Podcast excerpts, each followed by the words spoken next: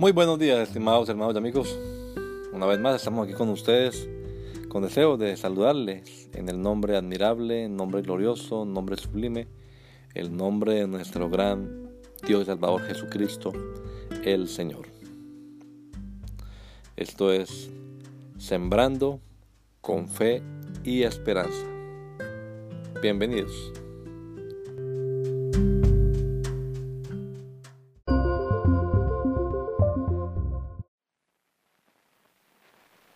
De ti y poder dedicarnos dando desayuno. Les saludo a todos en el nombre del Señor. Yo creo que sobra decir que para mí es un placer estar acá de regreso con ustedes. No había podido regresar a culto, aunque creo que estuvimos acá en Bucaramanga en unas reuniones en un hotel.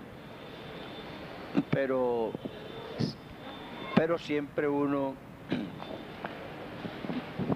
eh, disfruta de estar, primero que Dios me trató muy bien en esta ciudad y yo tengo gratos recuerdos, y segundo que los hermanos, tanto creyentes como pastores, me hicieron sentir muy bien, así que estoy más que agradecido con el Señor y con esta tierra que fue para mí una gran bendición. Aleluya. La asistencia a este cursillo para los hermanos que tienen licencia de predicador y local es obligatoria. Se le va a extender un certificado de asistencia que se le hará llegar a los oficiales, entonces hay que sacar una lista y obviamente no se le puede dar un certificado de asistencia al que no asiste. Y ese certificado será tenido en cuenta a la hora de la próxima licencia, porque eso dice el reglamento. El reglamento dice que el pastor deberá asistir a todos los cursillos organizados por el consistorio de ancianos. Yo quiero además decirles esto para que ustedes se den cuenta lo que está sucediendo. Este programa para los obreros de licencia local y de predicador está costando más o menos 100 millones de pesos. No creo que sea justo que nosotros no aprovechemos. ¿Cierto? Porque aviones, hoteles, comida, sostenimiento, todo sale casi o de pronto se pasa como 100 millones de pesos. Entonces, yo le suplico a cada pastor, a cada obrero, que sea consciente de eso, que es un esfuerzo que la iglesia hace para que ustedes tengan una formación lo mejor posible y porque la iglesia quiere, cuidar lo más posible la unidad de la creencia. Cosa que unos no digamos una cosa y otros digamos otra cosa. Tercera cosa, hermanos, si uno no tiene un espíritu y una actitud para aprender, entonces uno nunca va a aprender.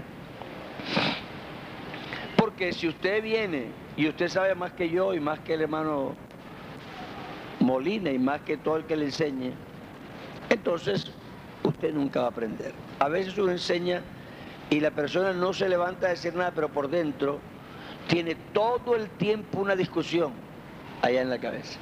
Todo el tiempo. Entonces no le permite aprender porque él ya tiene una barrera. Yo le suplico, esta es una clase, este no es un culto ni es una asamblea, esto no es asamblea, esto es una clase. Aquí se puede participar, se puede preguntar y es bueno que si usted tiene un concepto diferente de cualquier cosa que se diga, no tenga miedo ni vergüenza ni nada, pregúntelo. Y además tenga libertad de exponer lo que piensa. Porque los pastores tenemos que aprender a ser gente noble, gente leal, gente transparente. Y, aquí no hay nada, esto es una clase. Esta es una clase. Lo malo es que usted se lleve la inquietud y siga hablando y hablando y hablando y algún día terminen los oficiales sancionándolo o expulsando, entonces usted dice que no, que no, nunca lo escucharon, que nunca le preguntaron, que nunca me llamaron. Bueno, aquí está usted llamado y está convocado para que usted hable. Esto es una clase. Aquí se permite que usted diga, aunque sea una barbaridad, no importa. ¿Por qué? Porque vamos a, vamos a, comentar. Nadie está pensando con un obrero, aunque usted de pronto piense por dentro que sí. Los que somos mayores no pensamos que un obrero de licencia de predicador o local lo sabe todo y que no tenga derecho a estar equivocado en algo. Claro, si apenas está empezando. Si a veces me equivoco yo y tengo ya cuarenta y pico años ese pastor, ¿cuánto más un obrero que empieza? No, eso no es ningún problema. El problema es que usted no lo diga. Porque si usted no dice nada, nunca se le va a enseñar, nunca se le va a correr. Así que esto es una clase, aquí hay libertad, por eso pusimos ese micrófono ahí, para que usted pueda participar. Por favor, participe. No nos vayamos a hacer preguntas de cosas que no tengan que ver con las lecciones. Porque entonces no es que perdamos el tiempo, sino que lo invertimos de manera diferente a como nos hemos propuesto. En este módulo hemos producido este módulo que es una serie, se llama el Ministerio Peldaño a Peldaño. Este es el número uno, saldrán otros. Aquí se reunieron unas lecciones. No quiere decir que nosotros pensamos que usted no sabe lo que está aquí, porque al contrario, usted ya ha estado enseñando clases bautismales, ha estado enseñando la unicidad. Entonces aquí usted debiera saber lo que está aquí. Esto tiene dos propósitos. Una, nivelar. Y dos, entregar unas lecciones más o menos organizadas para que en adelante uno tenga en su biblioteca la, doctrina fundamental en forma de lecciones y uno pueda poner sus propios apuntes sin salirse del esquema básico. Pero tampoco que usted tenga que repetir esto palabra por palabra. Pero que aprenda el contenido. Entonces, el módulo tiene tres áreas. El área personal, el ministro como tal.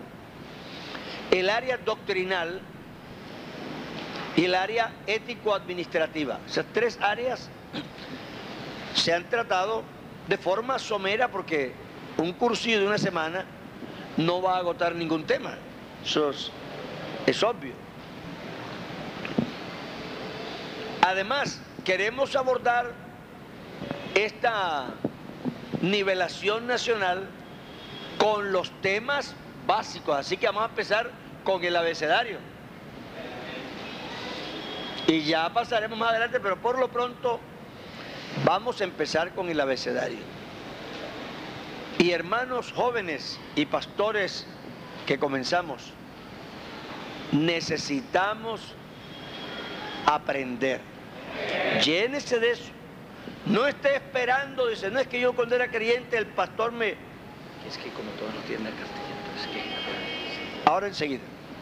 De todos modos, necesita por lo pronto escuchar más que leer. Un momentico.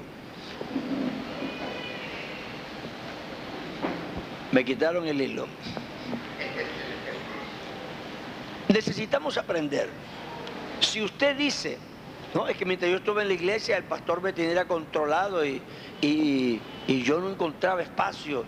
Y cree que ahora que salió de obrero, ahora sí tiene espacio, usted va equivocado.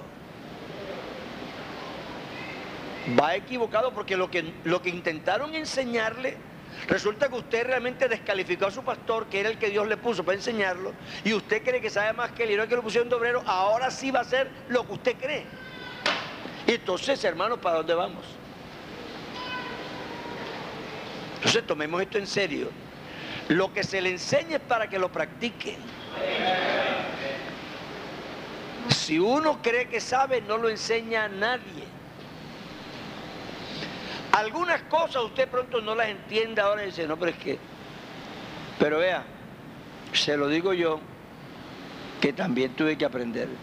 Muchas cosas que le critiqué a mi tío, que era el pastor, y, discutí con él. Ahora digo, verdad, pero es que así era.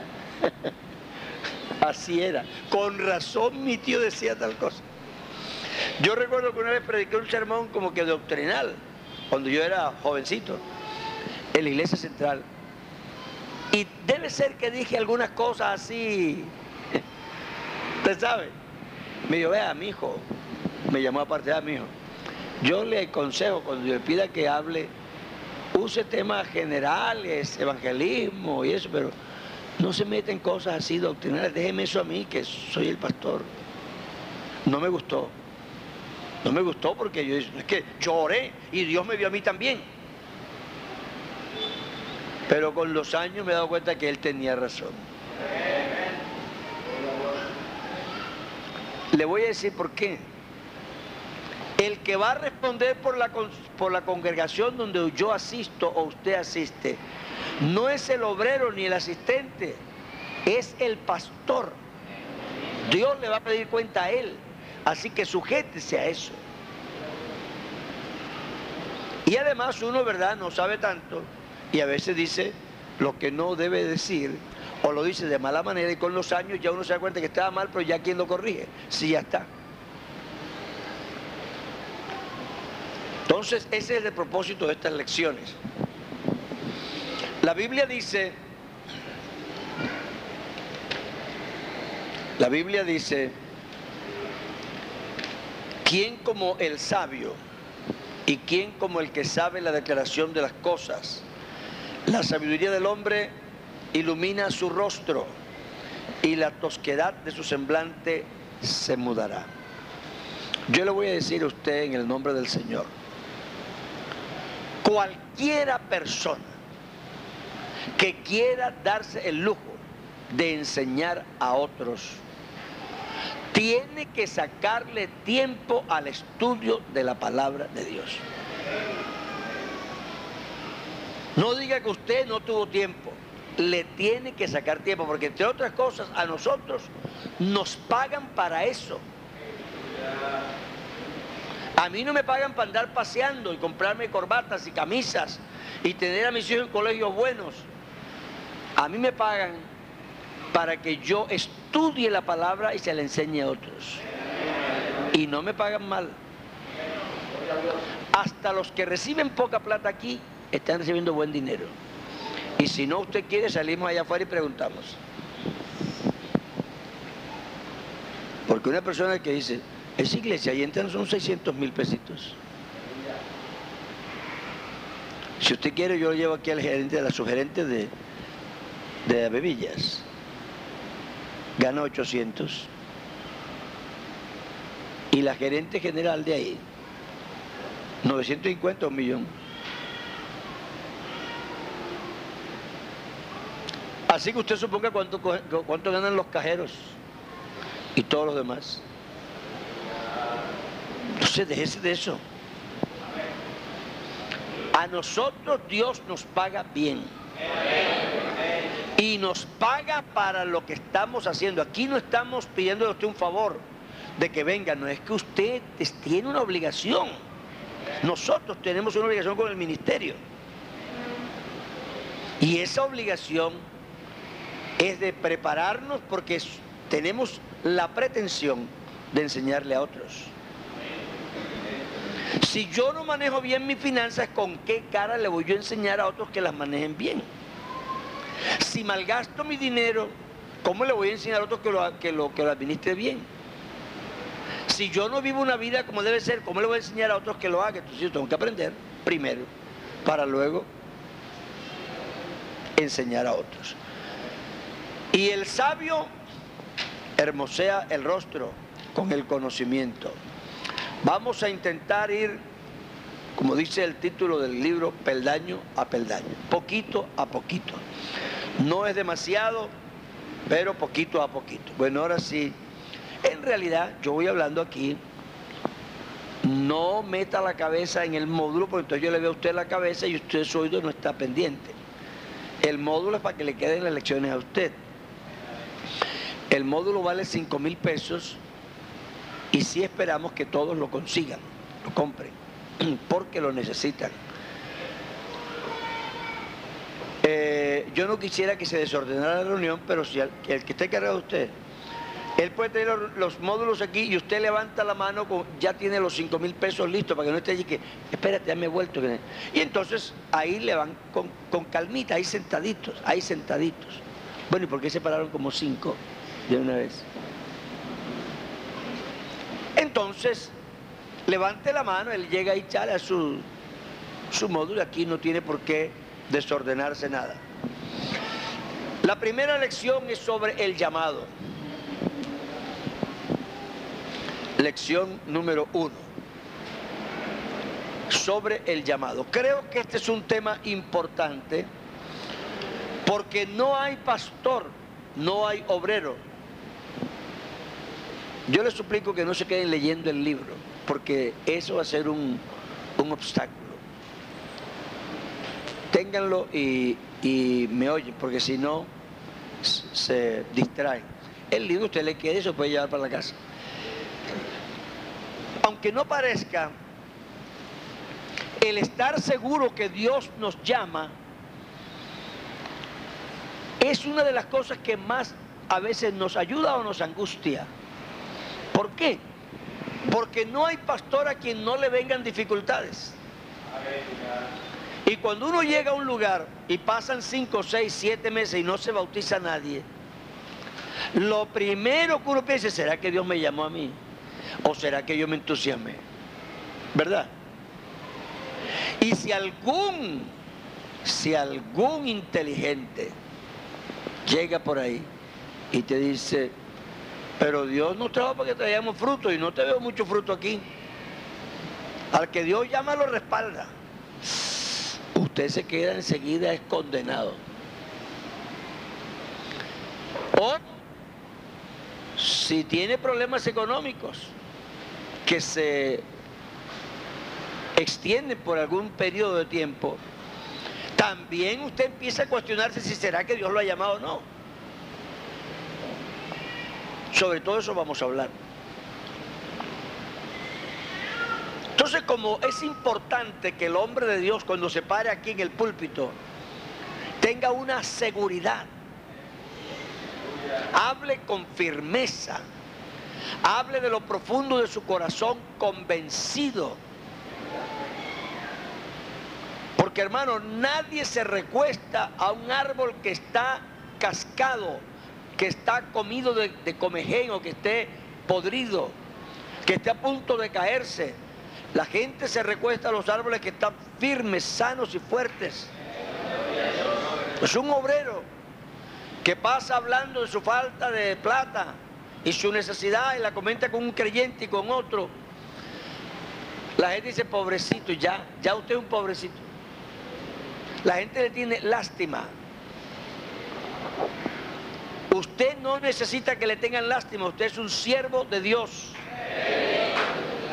Y es verdad que a veces hace falta plata, porque no lo vamos a decir? Pero usted tiene que saber cómo se consigue la plata porque usted le va a enseñar a otros. Y espero que usted no esté enseñando lo que usted ni siquiera ha practicado. Entonces nosotros necesitamos tener claro que estamos en esto porque Dios nos puso. Porque eso nos va a dar firmeza en nuestro ministerio. Alguien me preguntó alguna vez si yo había pasado por alguna tribulación o alguna cosa en la que había pensado de pronto en retirarme. Y yo dije, no, yo nunca he tenido eso. Y créamelo, nunca lo he tenido. Pero no porque yo no haya tenido problemas y no porque eso no haya sido difícil para mí, pero es que yo no tengo costumbre de decir hoy que sí y mañana que no. Yo antes de decir que sí lo pienso primero. Antes de yo decir alguna vez que Dios me llamó, yo me convencí personalmente que Dios me había llamado. Y después que yo esté convencido, en eso sí soy cabeza dura. A mí ya nadie me va a convencer que yo y que será, será, no, no, será no. Yo estoy en esto porque Dios me llamó. Eso no lo dudo. Entonces, si yo estoy convencido que Dios me llamó para esto y creo en, la forma de Dios hacer las cosas, aunque, me, aunque el, el oficial me maltrata, lo que sea, no es que yo, yo estoy aquí por el oficial. Yo no me. No. Pedro dijo, pero ¿y a quién iremos? Si yo no hago lo que Dios me puso a hacer, ¿qué voy a hacer? Si yo soy un siervo y los siervos hacen lo que su Señor los manda a hacer. No eres tú que vas a escoger. El Señor dijo, no me elegisteis vosotros a mí. Yo os elegí a vosotros. Y de una vez dice, ¿para qué nos eligió? Así que el hombre que es llamado de Dios no tiene otra alternativa. No puede escoger. Usted puede escoger salvarse o perderse. Pero una vez que usted está salvo, usted es un siervo. Y los siervos no deciden, los siervos hacen lo que su Señor les manda hacer. Los siervos obedecen. Yo soy un siervo de Dios. Yo no estoy aquí para escoger. Por eso es la gran discusión sobre los traslados y las cosas. Porque es que los siervos no discuten. Los siervos no deciden. Dios decide. Entonces nosotros algo tiene que haberse echado a perder cuando hemos empezado a discutir. Eso quiere decir que uno no confía en el oficial, no confía en la organización, no confía en la doctrina, no confía en el cuento de que Dios nos llamó. No, aquí cada quien lo hace uno con y yo no voy a dejar. Cuando llevamos a ese plano, se formó la pelea. ¿Por qué? Porque todos somos iguales.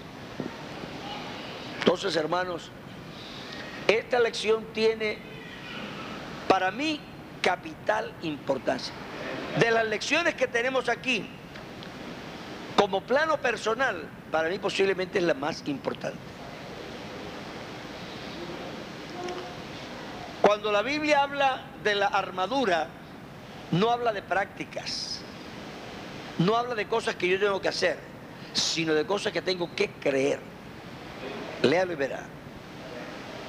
Así que la armadura de Dios son cosas que tengo que creer. Si el hombre de Dios cree lo que Dios le dice acerca de él, entonces el me va a estar bien. Pero si no, va a tener muchos problemas. Objetivo, el estudiante tendrá claro cuál es la razón ¿Cuál es la razón? ¿Cuál la finalidad del llamado de Dios? Comprenderá los mecanismos que Dios usa y la naturaleza del llamado. La razón, la finalidad, los mecanismos y la naturaleza del llamado. Si yo no sé por qué me llamó a mi Dios, para qué me llamó, y cuáles son las formas en que Dios llama a los hombres para yo saber si verdad Dios me llamó o no. Entonces, de alguna manera, yo voy a tener debilidad en mi accionar ministerial. Porque problemas, yo soy profeta, los vais a tener todos. Aquí no habrá ninguno que no va a tener problemas. Además, ya los han tenido. Así que no es nada nuevo lo que les voy a decir. Yo sé que en esa profecía voy a la fija. No hay que equivocar. En el mundo tendréis aflicción, dijo Jesucristo. Así que eso no tiene, no tiene discusión. ¿Cuál es el llamado? La causa real por la cual Dios llama a los hombres la causa real por la cual Dios llama a los hombres. Y yo creo que en este punto tenemos que tener mucha claridad. Si yo hago un destornillador, ¿para qué lo haría un destornillador, hermano Jairo? Para sacar tornillo, ¿verdad? Y si la ciencia eliminara los tornillos y se unieran las cosas de otra manera, ¿Usted cree que si yo tengo una fábrica de destornilladores seguiría produciendo destornilladores? ¿Por qué no? Porque la razón de ser del destornillador desapareció. A usted le interesa, Dios no llamó hombres para darles un empleo. Dios no llamó hombre para que tengan una forma de criar su familia. Dios no llamó hombre para que ellos se pulieran y tuvieran una presentación linda. O para que suplieran sus necesidades. Dios llamó a los hombres por una razón principal o por dos o tres. Si usted no está ahí por esas razones, perdió su razón de ser, para nada sirve. Si desaparecen los tornillos, la fábrica de destornilladores se quiebra. Por eso las fábricas que producen repuestos para el carro modelo tal, una vez que esos modelos ya no se producen y empiezan a hacerse viejos, se acabaron los repuestos. Porque si no, la fábrica va a invertir una plata que ya no va a recuperar. Nosotros, pastores, tenemos una razón de ser. Jesucristo dijo, vosotros sois la sal de la tierra. Y si la sal pierde su sabor, ya no sirve para nada, sino para ser botada a la basura. Nosotros tenemos una razón de ser. Si perdemos esa razón de ser, coge la maleta y se va a la casa y búsquese otra cosa. Solo hay las razones que Dios dice para tener ministro. Yo quiero que alguien lea Isaías capítulo 1, versos 5 y 6, pero con, voz de predicador, con voz de persona que está en campaña evangelística, sin equipo de sonido. ¿Qué pasó? Ya lo encontraron. Rápido. Fuerte. ¿Qué queréis ser castigados aún? Todavía os revelaréis. Toda cabeza está enferma y todo corazón doliente. Desde la planta del pie hasta la cabeza no hay en él cosa sana, sin herida, hinchazón y podrida llaga. No están curadas ni vendadas ni suavizadas con aceite. Vuestra tierra está destruida, vuestras ciudades puestas a fuego, vuestra tierra delante de vosotros comida por extranjeros y asolada como asolamiento de extraños. Fíjese usted lo que hemos leído. Siéntese, hermano, gracias. Alguien que me busque ahora San Mateo 9:36. Rápido que ustedes son ministros. Aquí no me dice que ya encontró. Dígame, no, no, levántese y lea. Y al ver la multitud tuvo compasión de ellas, porque estaban desamparadas y dispersas como ovejas que no tienen pastor. Al ver la multitud tuvo compasión de ellas porque estaban dispersas y desamparadas como ovejas que no tienen pastor. ¿Por qué queréis ser castigados todavía? Todavía os revelaréis. Toda cabeza está enferma y todo corazón doliente. Desde la planta del pie hasta la cabeza no hay en él cosa sana sino herida, hinchazón y podrida llaga. Necesitan ser suavizadas con aceite. Vuestra tierra está entregada a extranjeros, comida por el fuego, destrozada. A ver, hermano, cuando Dios mira la situación de la humanidad, ve que es lamentable, ve que es desesperante, es cuando surge la necesidad de una solución. Si el ministro no es consciente que fue llamado, es porque hay una necesidad que él debe llenar. Entonces él nunca va a llenar esa necesidad. Él cree que se reduce a predicar un sermón el domingo y hacer tres o cuatro visitas a la semana de personas que ya están salvas y que tienen alguna dificultad. La razón por la que nosotros fuimos llamados y estamos aquí es porque hay un mundo que está podrido. Usted no puede tener remilgos. Usted no puede decir, uy, qué pecado esa gente sucia, yo por ahí no quiero ni vivir, mis hijos no quiero que se mezclen, yo no me quiero mezclar, ¿cómo quieren que yo viva entre esa gente? Entonces búscate un empleo en el banco, te mudas en cabecera y no te mezclas con nadie.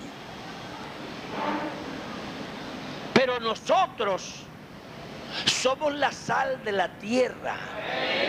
Si una carne se va a pudrir y la queremos salvar con sal, ¿qué hacemos? ¿Llevamos la sal y le echamos allá en otra parte o se la echamos a la carne? Tú no puedes ser sal si te echan en otra parte. Tú vas a salvar la carne que se va a podrir. La única razón por la que Dios nos llamó es porque hay una necesidad. Viendo la gente tuvo compasión de ellas porque eran como ovejas que no tienen pastor y dijo, de verdad, la mies es mucha. Entonces yo necesito gente que venga a comer maíz o que venga a comer trigo. No, yo necesito gente que me ayude a recoger la cosecha. A la verdad la mies es mucha y los obreros pocos. Rogad pues al Señor de la mies que envíe corbatudos a, la mies. Oh, con todo el respeto por las corbatas, yo tengo una que me regalaron bonita. Y por las camisas bonitas, gracias a Dios. Tampoco queremos que ande en pecho pelado. Queremos que esté bien presentado. Pero Dios nos llamó con un propósito. Y ese propósito no lo podemos traicionar porque habremos perdido la razón de ser. Un pastor, un obrero que no le crece a la iglesia a veces porque él va y tiene un montaje de iglesia, de pastorado, comité de no sé qué, comité de no sé cuándo, programa de no sé qué, programa de la familia, y tiene dos familias en la iglesia.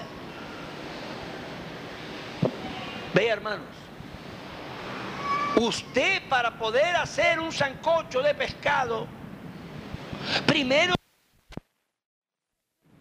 no puede tener sancocho si no hay pescadores. Su iglesia, si es pequeña y usted es nuevo, no necesita que usted haga culto el martes, culto el jueves, culto el sábado, culto el domingo y organiza cultos como si fuera aquí en Campo Hermoso, donde hay más de 300 personas que asisten. Haga un culto formal el domingo y el resto de la semana vaya por todas las casas todos los días, a toda hora. Y donde le abran la puerta haga un culto, haga 50 cultos, pero que sea afuera. Vaya donde están los peces, allá al mar. Porque Dios lo nombró a usted pastor, no para que usted se pastoree y guarde a los tres que quieren hacer los tres pabellones en la iglesia, sino que hay que buscar a los perdidos, porque para eso nos llamó el Señor.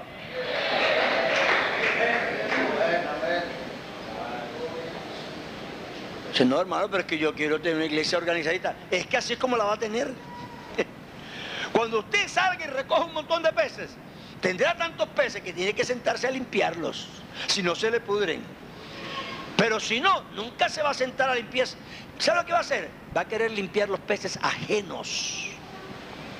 Se va a ir ya no al mar, sino a la pescadería de al lado, a robarse los peces, que ya están limpios. Eso déjeselo a los vagos. Nosotros no somos vagos, nosotros somos obreros. Me gusta esa palabra. Somos obreros, trabajadores. Yo soy un obrero. Viendo la gente estuvo compasión, entonces llamó. Entonces el llamado nace de la necesidad. Usted, la única razón por la que usted es pastor es porque hay una necesidad. Si usted no llena esa necesidad, entonces usted para nada existe. Nuestra misión es servir. Nuestra misión es buscar la gente, hacerla buscar, organizar a la gente para que busque la gente. El cielo puede estar muy lindo, pero sin gente, hermano, para nada sirve. Dios no hizo un cielo para que esté vacío. Él dijo que la voluntad del Padre es que nosotros estemos donde Él está. Él va a llevar a muchos hijos a la gloria. Así dice la Biblia, ¿no es cierto? Así que el propósito de Dios, y escuchen los jóvenes, porque es que los jóvenes de hoy, los pastores nuevos, ellos están pensando que escalar es conseguir una iglesia mayor. No, no, no, no. Escalar es sacar muchos peces del mar. Nuestra función es pescar. Dios nos llamó porque hay una gran necesidad. Santander, Bucaramanga, el pueblo donde tú estás trabajando, Colombia, el mundo, tiene una gran necesidad. Y esa necesidad es la razón por la que estamos aquí. Que la gente nos trate bien y nos regale zapatos bonitos y ropa bonita y hasta de pronto nos regale algún dinero para que hasta compremos una casita, no hay ningún problema. Pero esa no es la razón por la que tú fuiste llamado. Entre los israelitas, Dios repartió las tierras a todas las tribus de Israel. ¿Cuántas tribus eran? ¿Cuántas? ¿Y a cuántas tribus se le repartió la tierra? ¿A cuántas? ¿A cuántas? ¿Completas o incompletas? ¿A cuántas? Once. ¿Y por qué a once si son doce?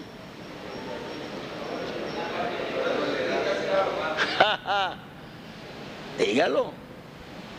Tenga miedo de decirlo. Porque una tribu no tenía tierras. Una tribu era dueña de Jehová. Su herencia era Jehová. Jehová es tu herencia para siempre. Eso a los pastores puede que no nos guste mucho y queremos resolverlo, pero eso no va a tener solución.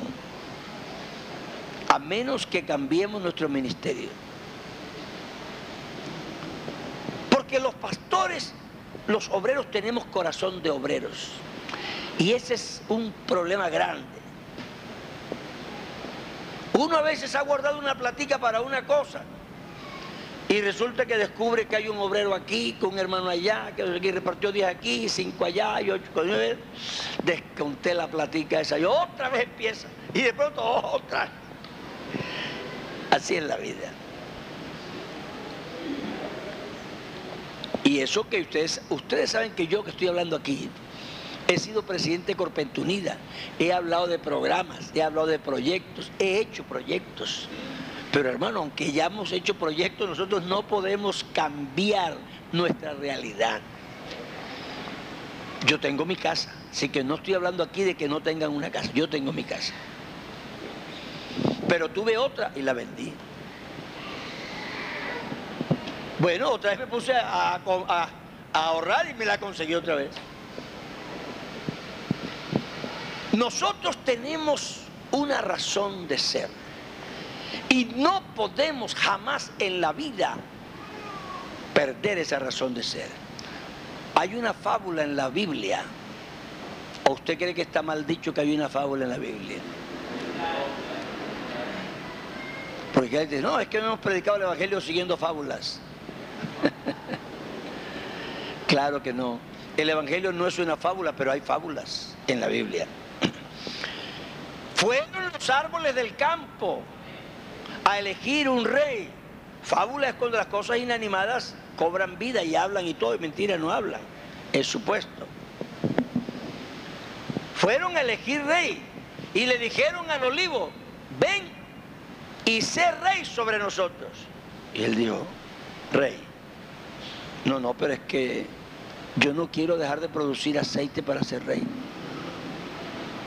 Y no aceptó. Yo prefiero seguir produciendo aceite.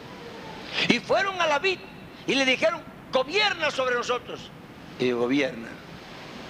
Y entonces las uvas, ¿y quién va a producir el vino y la sidra? Dice, no, no, yo mejor sigo produciendo mi vino y mi sidra. ¿Ah? Y fueron a la higuera y le dijeron, entonces tú pues, gobierne. Dice, no, pero es que yo doy mucha dulzura, como yo hago gobernar. No, no, no, yo me quedo con mi dulzura. Ministro que acepta que lo tienten con otra actividad no sabe para qué lo ha llamado Dios. No tiene idea. Uno a veces quiere demostrarse que uno también puede producir plata y que uno puede administrar bien y uno puede hacer negocios. Claro que puedes. Dios nunca llamó tarados a la obra, siempre llamó gente inteligente. Por eso estás aquí. Claro, Él sabe a quién llama. Pudiéramos hacer otra cosa.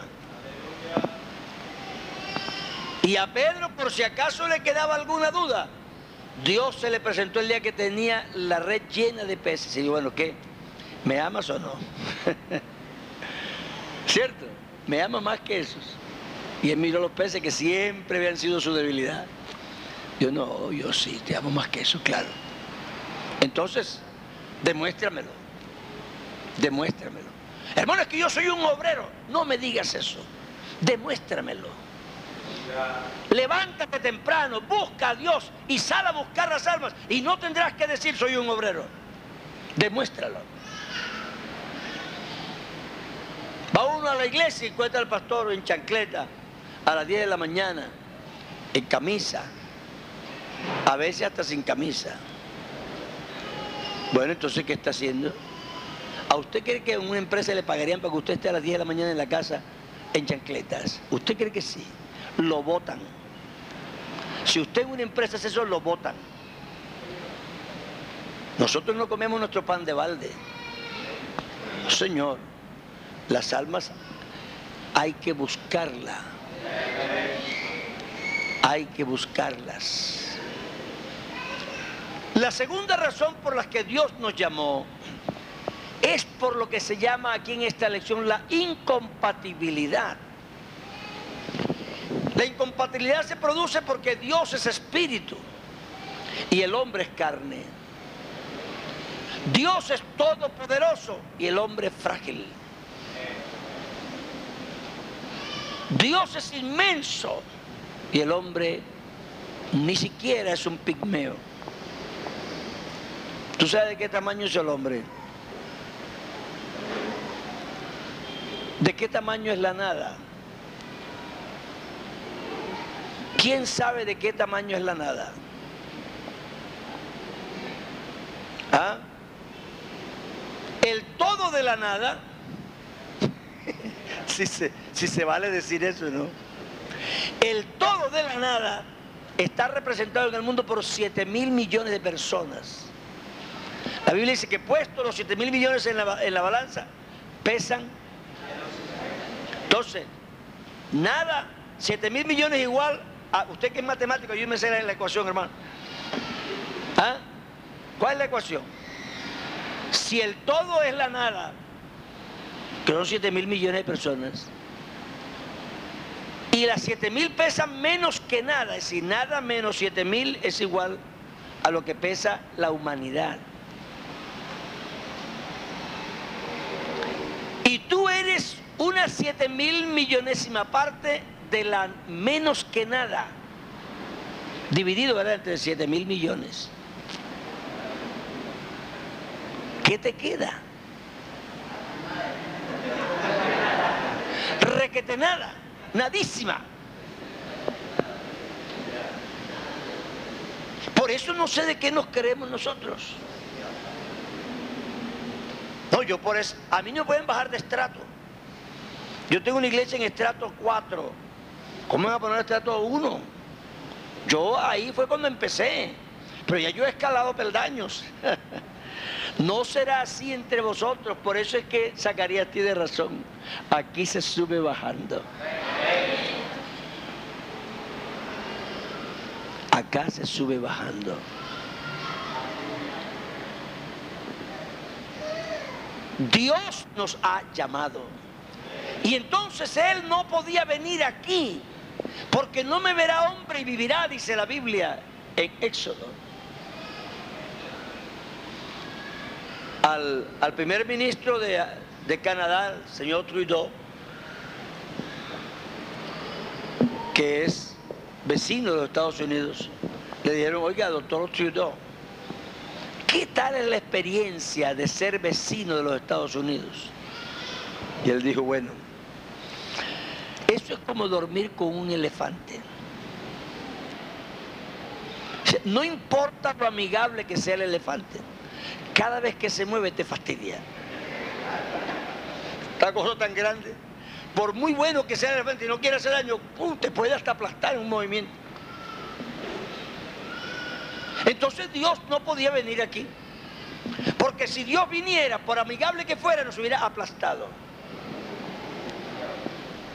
Entonces Dios buscó un medio compatible. Fíjense que cuando le habló a Cornelio, no le predicó el Evangelio él mismo. Le dijo a quién podía mandar a buscar para que le predicara. Y cuando se convirtió Saulo de Tarso, él hizo como con las vacunas, le dio una paliza y lo dejó quietecito ahí medio, medio acabado. Y después le mandó el virus. Le dijo, vaya y busque a Ananías, allá en la calle derecha. Dios no predica el Evangelio, Él busca el medio compatible. Y fíjese usted cómo es de serio esto. Que cuando Dios miró a la tierra, una persona que se interpusiese en favor de la tierra y no la encontró, ¿sabe qué hizo? ¿Cómo? Él mismo se hizo hombre. Así es de serio el asunto. Así que usted es el medio compatible para anunciar el Evangelio. No espere que Dios lo va a hacer. Ahora, los hermanos están copiando a los trinitarios. Los trinitarios salen por las calles que a ungir las calles, que echarle aceite a la esquina. Vamos a orar por cada casa. La Biblia no dice eso. La Biblia dice que a Dios le pareció bien salvar a las almas por la unción de las calles. ¿Cómo? Eso no es lo que diga yo, hermanos, no es mi concepto, es lo que Dios dice. No es que el hermano Álvaro enseñe, yo no es que enseño, ¿qué quiere que le enseñe? A Dios le ha parecido bien salvar a los hombres por la locura de la predicación del Evangelio. Así dice la Biblia.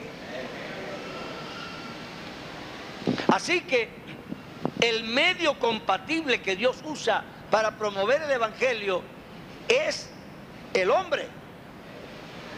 Tanto que él mismo se hizo hombre ya que no encontró ninguno. Él dice, no, entonces voy yo personalmente, sí voy yo, pero vestido como hombre porque no hay otra manera.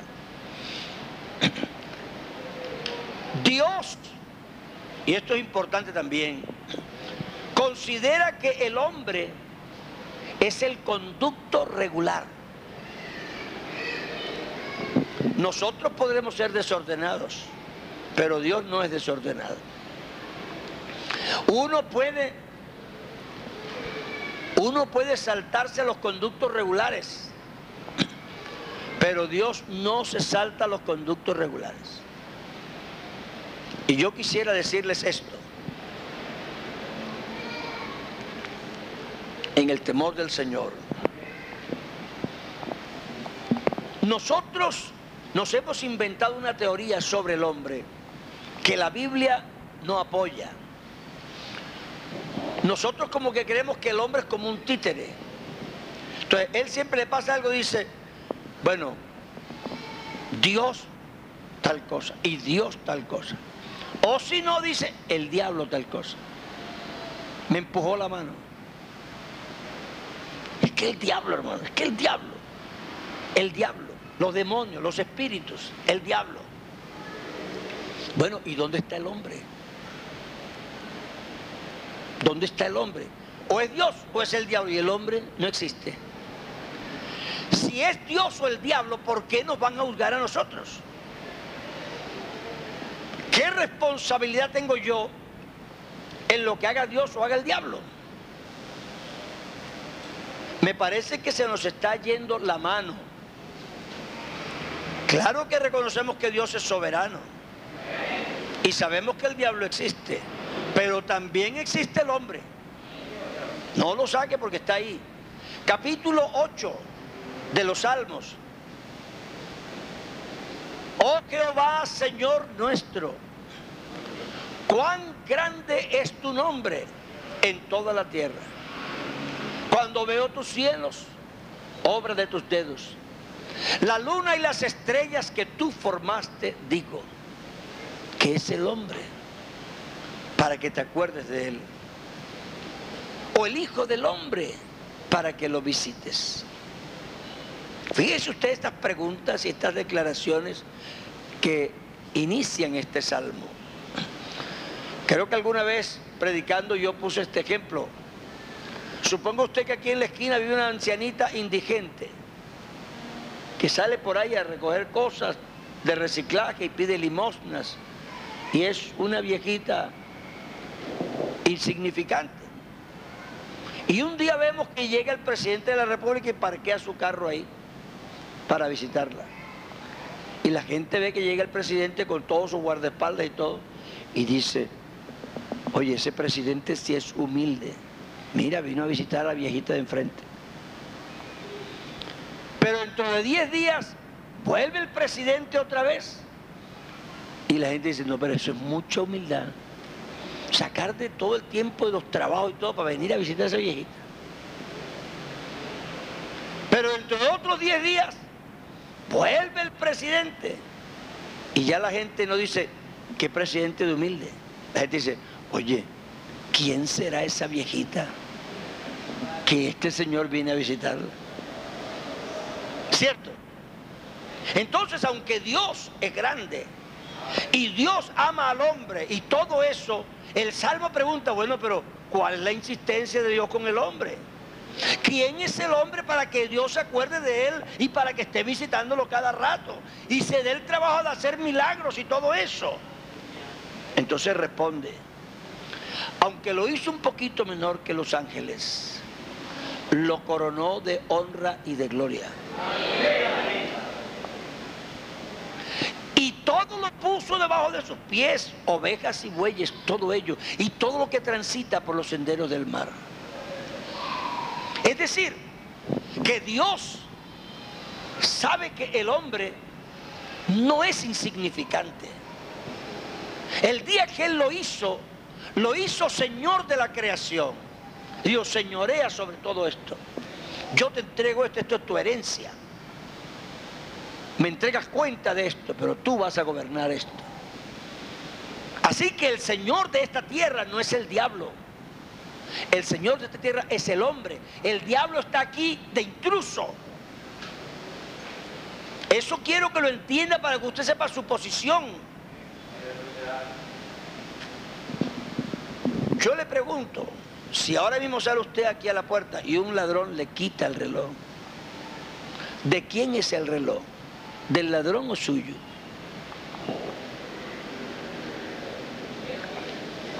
No se oye. ¿Cómo?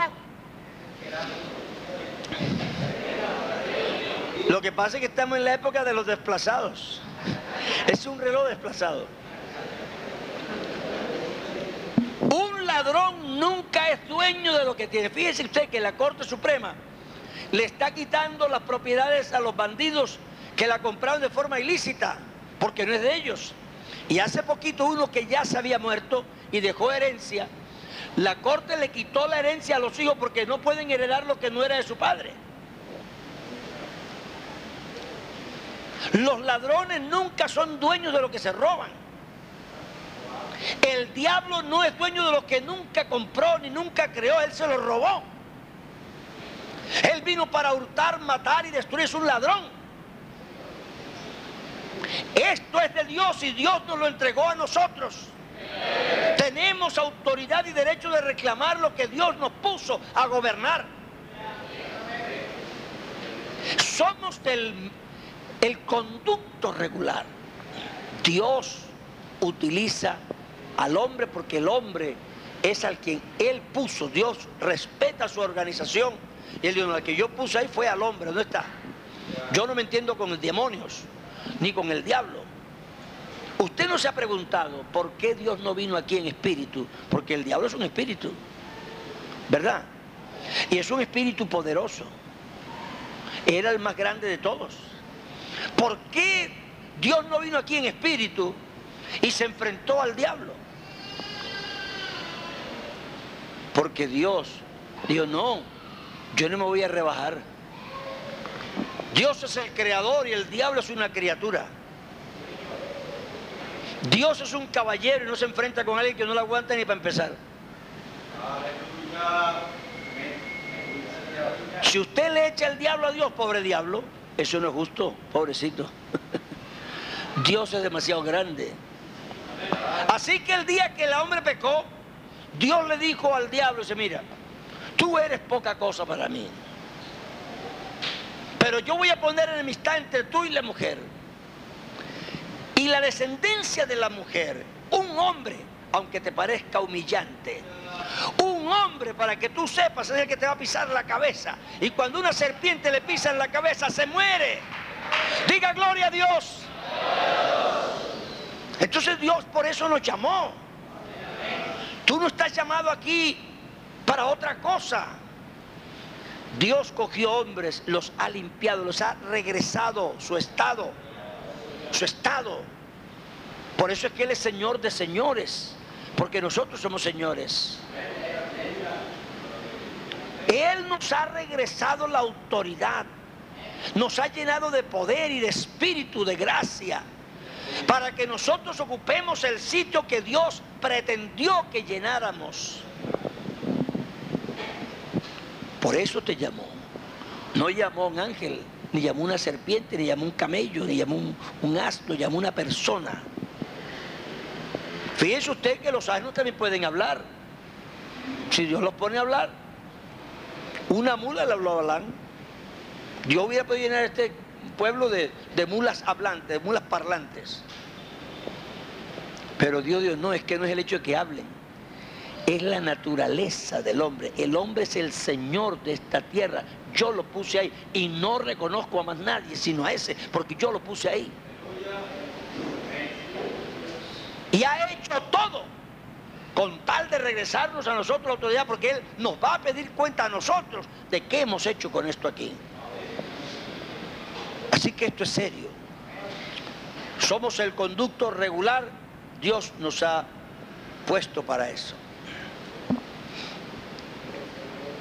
En el llamado, Dios es soberano.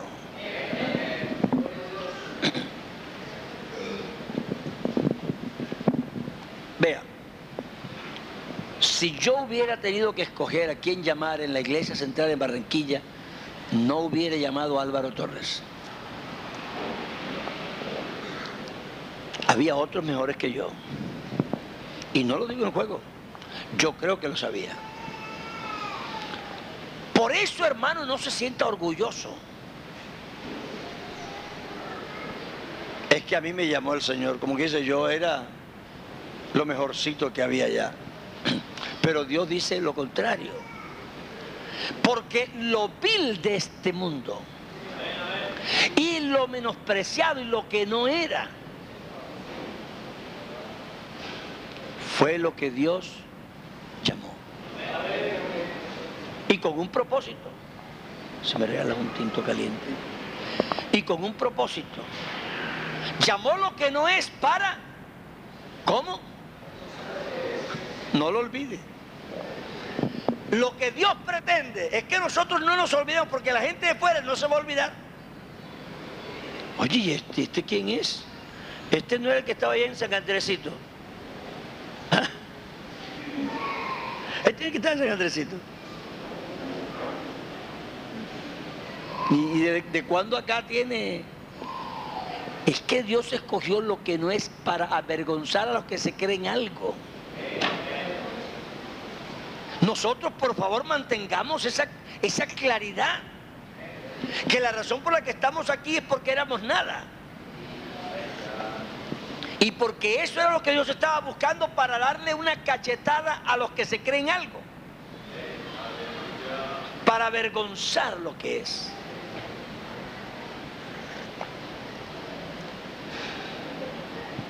No puedo yo creerme nada. Porque lo que soy se lo debo al Señor. Todo lo que Él ha hecho conmigo no es porque yo he sido más esforzado, ni más inteligente, ni, ni más consagrado, ni porque yo he sido mejor que los demás. Es porque Dios me ha hecho. La mano del omnipotente, ¿qué dice? Me hizo. La mano del omnipotente me hizo. Yo, vea, hermanos, seamos sinceros. Si fuera por mi naturaleza, yo no estaría aquí, ya me hubiera caído hace rato. Pero la mano del omnipotente me hizo. Y Él es el que me ha sostenido. Y aquí también, aquí nadie está por su fuerza. No por obras de justicia para que nadie se gloríe. Dios es soberano. La razón por la que Él te escogió a ti, la sabe Él. Nosotros tenemos una pregunta en el formulario que decía, ¿por qué cree usted que Dios lo ha llamado? Si le mostráramos la respuesta es, una, es un muestrario, porque no hay ninguna respuesta fija. Eso no es una pregunta en la que usted puede fallar. Pues usted va a contar lo que le pasó a usted, nada más. Y hemos respetado la experiencia de cada quien. Porque eso no se lo ha dejado Dios al consistorio, ni se lo ha dejado Dios a los, a los oficiales, ni se lo ha dejado Dios a los pastores. Él mismo, ¿quién es Él? Él mismo puso a unos apóstoles. Claro, como está en la palanca y la rosca ahí. Bueno, yo pregunto, ¿será que ya nosotros no creemos la Biblia?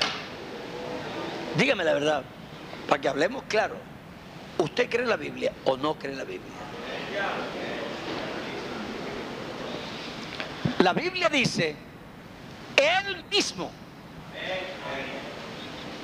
puso a unos apóstoles, a otros profetas, a otros evangelistas, a otros pastores a otros maestros y doctores con un propósito. No para que le ponga usted en la oficina un diploma. Cumplió con todos los reglamentos y tal y es maestro en teología y administración pastoral. Yo tengo un poco aparatos de esos ahí colgados.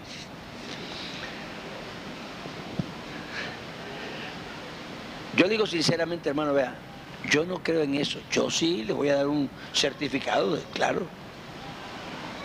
Pero Dios es el que hace. Si usted me pregunta a mí dónde está mi certificado del Instituto Teológico en que yo me gradué, no lo tengo, ni lo pedí. A mí no me interesa. No pienso usarlo para nada. Con eso no quiero decir que usted haga lo mismo. Yo creo que hice mal.